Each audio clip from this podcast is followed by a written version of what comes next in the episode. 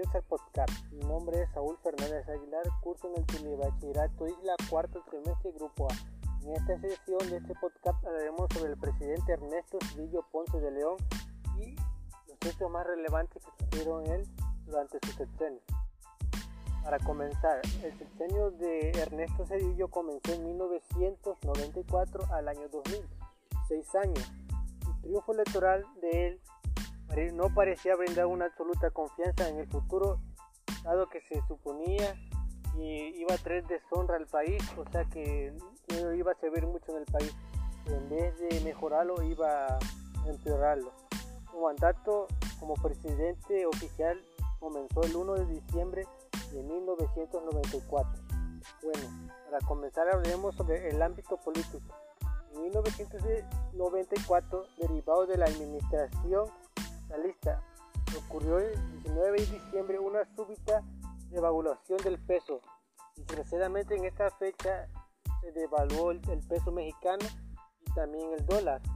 Posteriormente los indicadores macro, macroeconómicos empezaron a mostrar efectos adversos, o sea que empezaron a haber una fuerte disminución, de efectos negativos en vez de efectos positivos.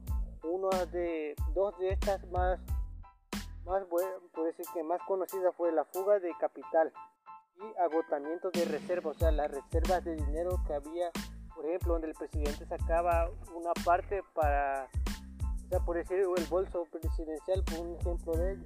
A consecuencia de esto se dio la crisis de los mercados financieros, la pérdida de dinero y de intereses en la bolsa de valores. Y ahí fue cuando el, el Banco de México se retiró del mercado de cambio y dejaba el peso al libre juego de la oferta junto con el dólar. Y también la demanda aceleró la devaluación, o sea que fuera más, más saliera más bajo el dólar o el peso por decir. Y también en 1995 aumentó el desempleo.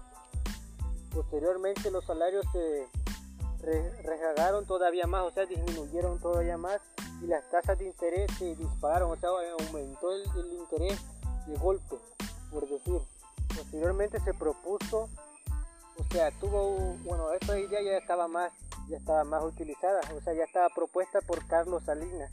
A este se le conoce como el Fondo Bancario de Protección de Ahorro, mayormente conocido como FABAPROAC, y fue creado por Carlos Salinas, como ya les comenté anteriormente qué consistía este dicho forma o, tipo para ahorrar dinero? Consistía como elemento correctivo para sanear a los bancos cuya cartera era incontrolable, o sea que era para reducir gastos o conservar el dinero y utilizarlo a mejor a mejor cosa que que ellos lo querían utilizar, era como un como un bolso de ahorro.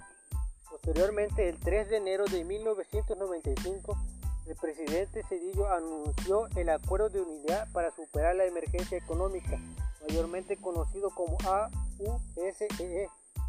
Posteriormente, el 31 de enero, el presidente de Estados Unidos, Estados Unidos William Clinton otorgó a México un crédito de 20 millones de dólares. Este, ¿De qué consistió esto? O sea, que el presidente de Estados Unidos en ese entonces prestó dinero a México intereses obviamente de que luego se los tenía que devolver. Con esto para que México saliera un poco de apuro y si lo sabía aprovechar e invertirlo y pues posteriormente pues aumentar la economía de nosotros y a, pagar con unas otras deudas que debía el país pues obviamente problemas sociales Salinas y, o cuando llegaron al poder iniciaron la dificultad del partido para asegurar el triunfo a partir del voto, o sea que ellos, ellos manipulaban completamente las votaciones en el voto. Esto es un problema social muy grande que surgió, el problema de los votos, el comparativismo, el clientelismo, participación inequitativa, manipulación electoral, robo de urna y la provocación de conflicto en el día de la elección estos son casos que surgieron durante las votaciones que ellos hacían para asegurar que los votos fueran para ellos y así ganar la presidencia. Y posteriormente, en 1996, diputados aprobaron la reforma constitucional de 1996 que dio plena autonomía al Instituto Federal Electoral, mayor conocido actualmente como IFE. Y en 1997 sobre, sobresale el triunfo Cuauhtémoc Cárdenas como, como primer jefe del gobierno del Distrito Federal.